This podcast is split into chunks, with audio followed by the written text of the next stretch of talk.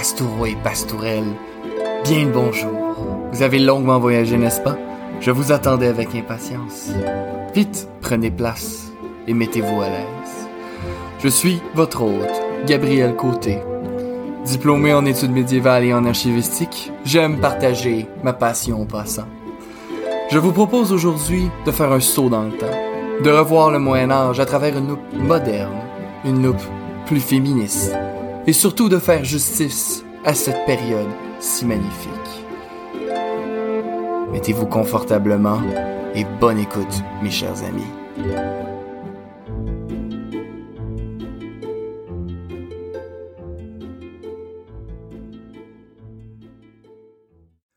Pastourelles et bien le bonjour et bienvenue à l'épisode 27 de Ad Medievum Aeternum. Et oui, déjà un autre épisode. Cette semaine, je vous bombarde. C'est votre hôte, Gabriel, et comme d'habitude, mes chers amis, ça me fait extrêmement plaisir de vous avoir avec moi aujourd'hui.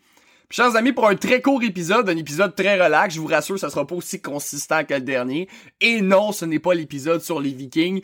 D'ailleurs, je vous en parle tout de suite. J'ai déjà commencé le plan sur les Vikings et je vais être très honnête, je sais pas si je vais être capable de faire un seul épisode. Il y a tellement de choses à dire. Je sais il faut que je me restreigne. Je sais il faut absolument que je sois euh, concis, que je sois euh, que j'abrège le tout. Mais il y a tellement de choses à dire. Vous le savez, les Vikings c'est mon champ d'expertise.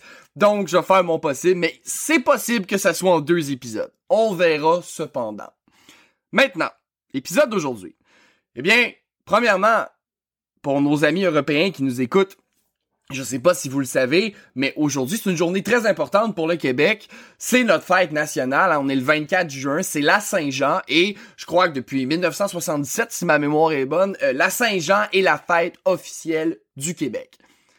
Bien, mes chers amis, puis là, je sais, là, je dis au Québec, je sais que la Saint-Jean est fêtée ailleurs dans le monde également, mais aujourd'hui, c'est évidemment notre fête nationale. Mais si je vous disais mes chers confrères et mes chères consoeurs québécois et québécoises, qu'aujourd'hui, la journée est encore plus importante que vous le pensez.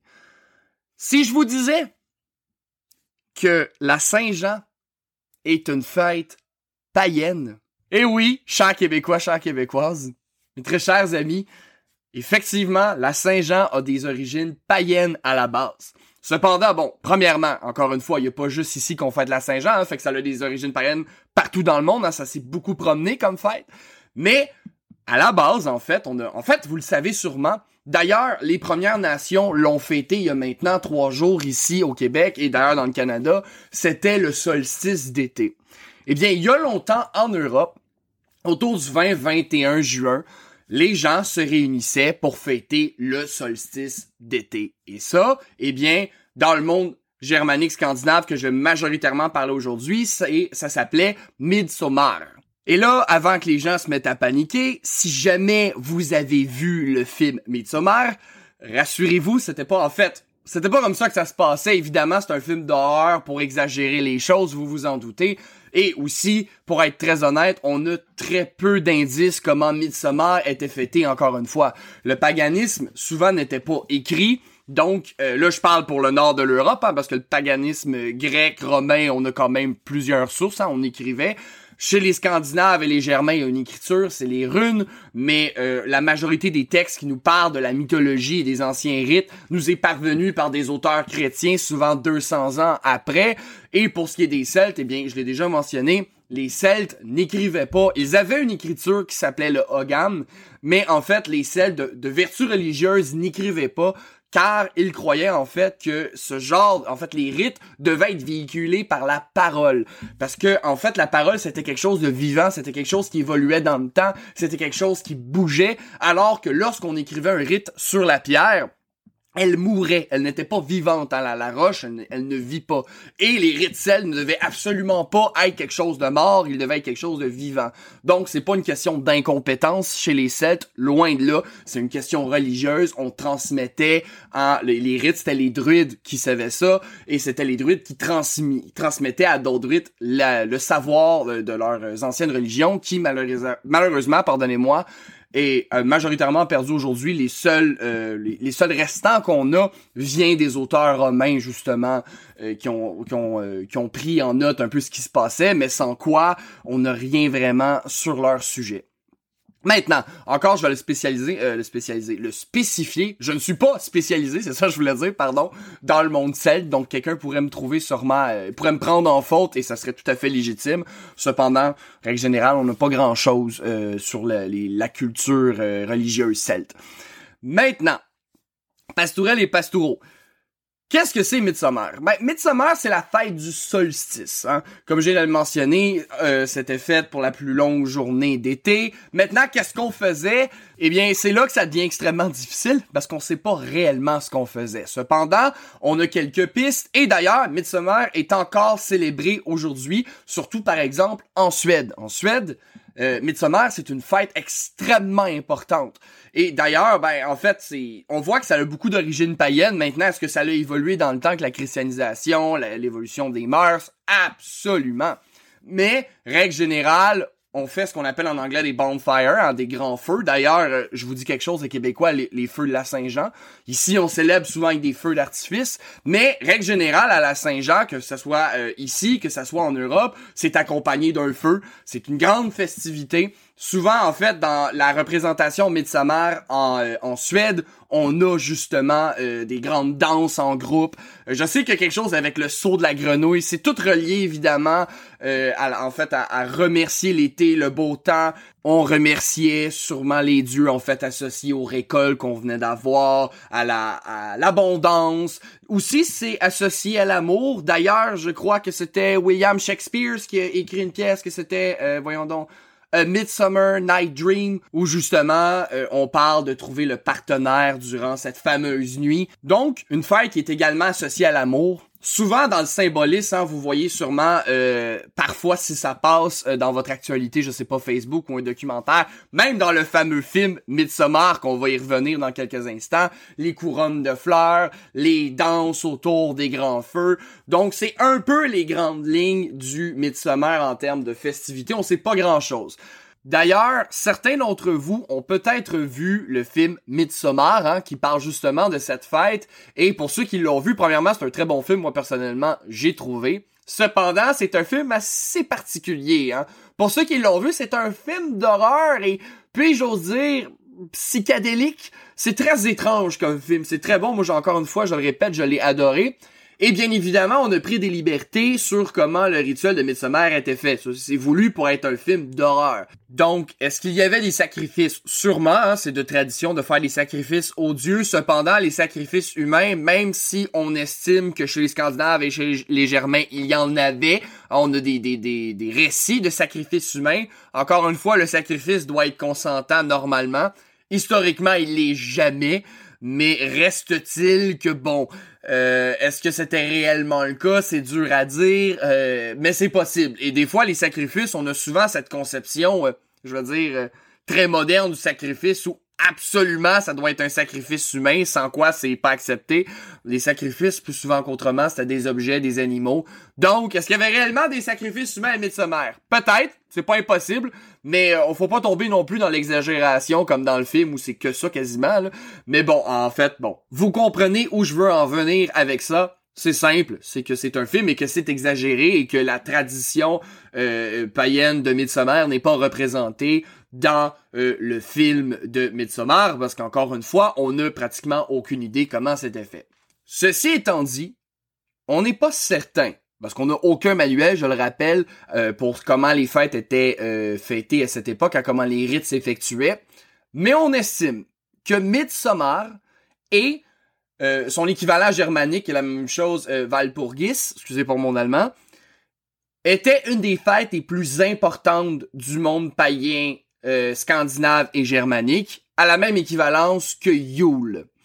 On n'est pas certain, on le saura probablement jamais, mais c'est une hypothèse qu'on a. Donc, Midsommar ou Valpurgis était une fête extrêmement importante liée, euh, on remerciait dans le fond les dieux, on célébrait l'été, euh, en fait la journée la plus longue de l'été, on attribuait justement un peu un aspect magique à cette journée-là, euh, des grands feux étaient faits, on dansait autour, une fête qui est justement aussi liée à trouver l'amour, une fête très importante. Mais maintenant il y a une question que vous vous posez très, très certainement, pardonnez-moi mes chers pastourelles et chers pastoureaux, et c'est, ok, mais c'est quoi le rapport avec la Saint-Jean? Eh bien, en fait, c'est assez simple, on l'a déjà vu ensemble.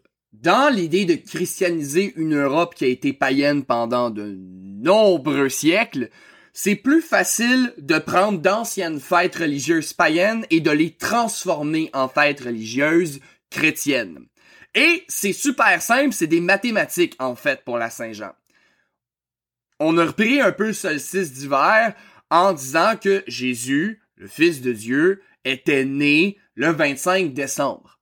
Donc, on a remplacé Yule, qui est la fête de cette époque-là, en fait, pour le solstice d'hiver, par une fête chrétienne qui est la naissance de Jésus. Maintenant, dans les Écritures, il est écrit que, dans le fond, Jean, Saint Jean, a, en fait, est né, pardonnez-moi, six mois après Jésus. Ça nous amène à une autre fête païenne qui est le solstice d'été, Midsummer, qui avait originalement lieu probablement le 20-21 juin, eh bien, on est le 24, donc très près, on a la Saint-Jean.